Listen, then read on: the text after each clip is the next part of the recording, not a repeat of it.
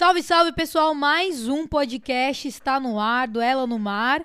Antes da gente começar, antes de eu fazer esse blá blá blá todo, eu quero falar das novidades. Talvez quem me acompanhe no Instagram, quem acompanhe lá no YouTube, saiba que tá rolando venda de camiseta do canal. Tem duas camisetas lá, o Aloha, que é uma camiseta preta, tem a Handplane, tem o pé de pato, e tem a camiseta escrito Ela no Mar e umas ondinhas embaixo, azul. As duas estão maneiras.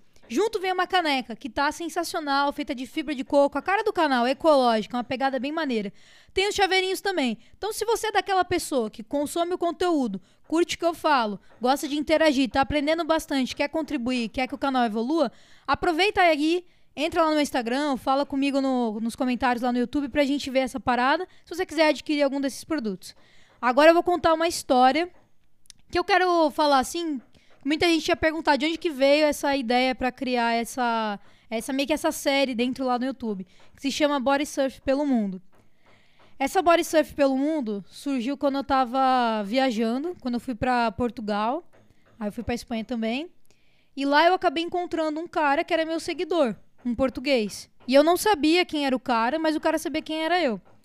Ele falou assim: Pô, você é a Letícia Parada, não é? Lá do, do Body Surf e tal, do Brasil, não sei mais o quê. Aí eu fiquei meio encucada, assim, tipo, eu fiquei, meu, como é que esse cara que é de Portugal sabe que eu existo? Tipo, que mundinho pequeno, né? Coisa bizarra. Aí o cara falou, não, porque eu já vi foto tua lá na internet, principalmente no Instagram, no perfil We Surfers e tal. Pô, mó legal você tá aqui, vamos surfar. E aí a gente ficou surfando junto, trocou ideia e tal. E aí eu comecei a observar que para onde ia, para qualquer lugar, fosse em outro país ou dentro do próprio Brasil, você sempre encontrava alguém é, fazendo body surf. É, sempre dava o jeito de alguém que pelo menos já fez uma vez na vida. P poderia não estar tá fazendo naquele momento, porque estava surfando de prancha ou outra coisa do tipo. Mas sempre tinha alguém que estava surfando. Ou teria, feito, ou teria feito body surf alguma vez. E aí, nessa história de, de conhecer essas pessoas e também interagir muito na internet, aí achar uma galera da Austrália, achar uma galera da Havaí, dos Estados Unidos e, enfim, de outros picos, eu comecei a bolar, tipo, na minha cabeça um projeto de, tipo, entrevistar essas pessoas e conhecer essas pessoas melhores, para entender é, o cenário do, do esporte no país delas, dentro da comunidade delas. E aí eu falei, cara, ia ser muito legal se eu pudesse fazer isso viajando. Chegar e falar assim, ah, mês que vem eu vou para tal lugar e vou conhecer, sei lá, a comunidade baiana de body surf. E aí vou ficar lá alguns dias e depois eu vou pular em outro canto. Ah, sei lá, vou pro Espírito Santo.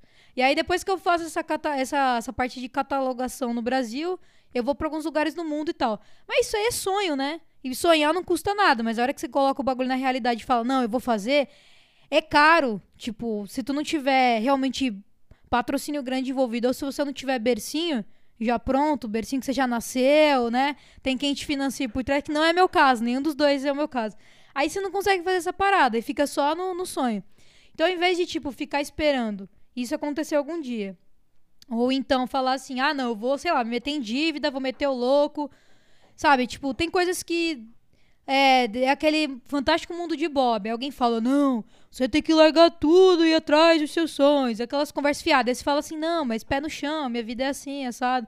E aí ficam te criticando porque você não toma atitude. Aquela coisa, aquela novela, né? Cada um sabe da realidade que tem. E aí eu peguei e falei, não, pô, ao invés de fazer isso, eu vou fazer, tipo, a distância. Eu vou fazer pelo meu canal. Eu conheço as pessoas, as pessoas me conhecem e eu vou começar a convidar a galera para poder participar. Vou começar a fazer entrevista. E aí eu comecei a, tipo, olhar para algumas pessoas e chamar elas por alguma razão. Tipo, vou chamar essa galera aqui, vou chamar esse, esse cara, vou chamar essa menina, porque, sei lá, um faz é, prancha de uma forma ecológica, é, trabalha com reutilização de material. Ah, eu vou chamar esse cara aqui porque ele foi bicampeão nacional do país dele. Ah, vou chamar esse cara aqui porque ele surfa num mar de, sei lá, menos 5 graus lá na, na Suécia, sei lá, na Finlândia. Eu tô inventando aqui, né? E aí, nessas de ficar chamando, é, eu comecei a, a, perceber que, pô, por mais que pareça pequena, a comunidade ela é gigantesca, assim. Você vai começar a encontrar uma pessoa, e aí dessa pessoa você pula para outra pessoa, e dessa pessoa você pula para outra. Tanto que quando eu lancei esse vídeo, um monte de gente apareceu, assim, surgiu no Instagram, surgiu lá no canal, falando que nunca tinha tido ideia, assim, do tamanho que é a comunidade do, do body surf. e que nem sabia que o nome disso era body surf. Achava que, tipo, isso aí era, sei lá, nadar nas ondas. Outro dia uma, uma mulher comentou isso num dos meus vídeos, falando: caramba, achei teu canal. Isso aí foi uma surpresa para mim, foi muito legal, porque eu não sabia que o que eu fazia se chamava body surf ou surf de peito. Para mim era, tipo, sei lá, nadar e pegar uma onda. Não tinha uma coisa definida.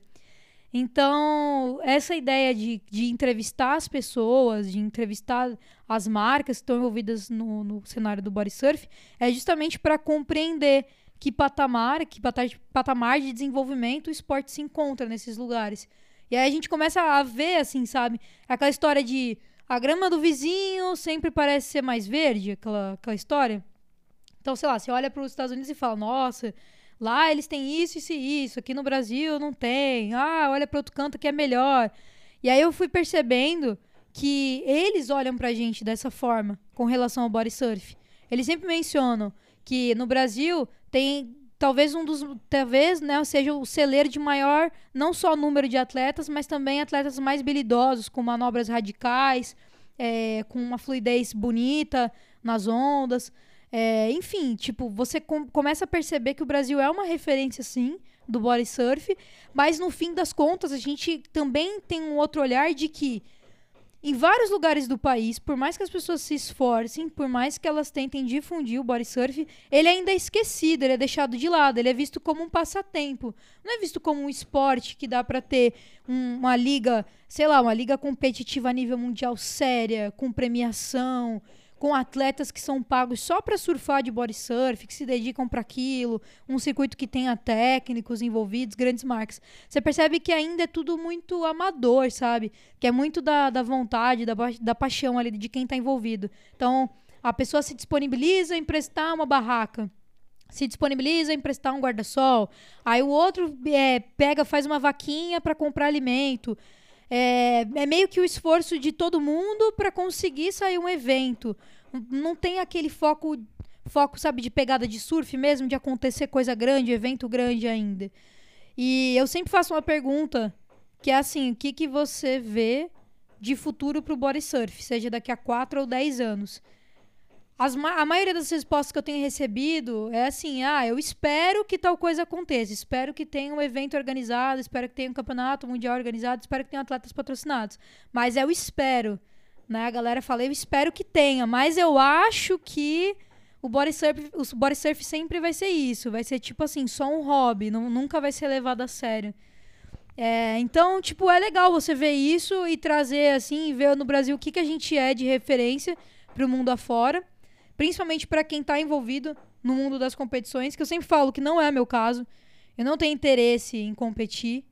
É, eu acho que pegar onda para mim é tipo lazer, realmente, sabe? É você tá ali, fazer uma terapia meio que ativa e esquecer da vida, só pegar onda e pronto, acabou. Não é, ah, quanto vale a minha onda? Quanto vale isso que eu faço? Não, para mim não tem esse valor quantitativo. Tem valor qualitativo. Eu me senti bem, isso que importa. Mas é interessante para quem quer desenvolver o, o, esporte no país. Então, essa história do body surf pelo mundo, ele vem com essa ideia de catalogar a história, de entender os cenários no, nos outros países. E eu tô contando isso porque me perguntaram, né, de onde veio essa ideia. Então, ela veio disso tudo. E até queria comentar aqui que se você que está ouvindo esse podcast chegou até agora, no final, e você lembra de alguém, seja um body surfer conhecidíssimo ou um anônimo que você queira que, que eu entreviste, me manda lá no Instagram, arroba Parada Letícia, ou de repente escreve nos comentários lá no YouTube, se comunica comigo, porque eu vou atrás. A ideia é agregar todo mundo. É claro que nem sempre eu vou conseguir, né? Porque o canal eu já falei, ele é tipo totalmente independente, ele tem apoio de outras pessoas, mas no fim das contas não dá para abraçar tudo, mas a gente tenta. Bom, por hoje é só. É, se você tiver também interesse em sugerir temas para eu trazer lá no, no YouTube, eu trazer aqui no podcast, fica à vontade, segue lá no Instagram, conheça a loja lá no mar. E é isso. Alô, e boas ondas. Iu!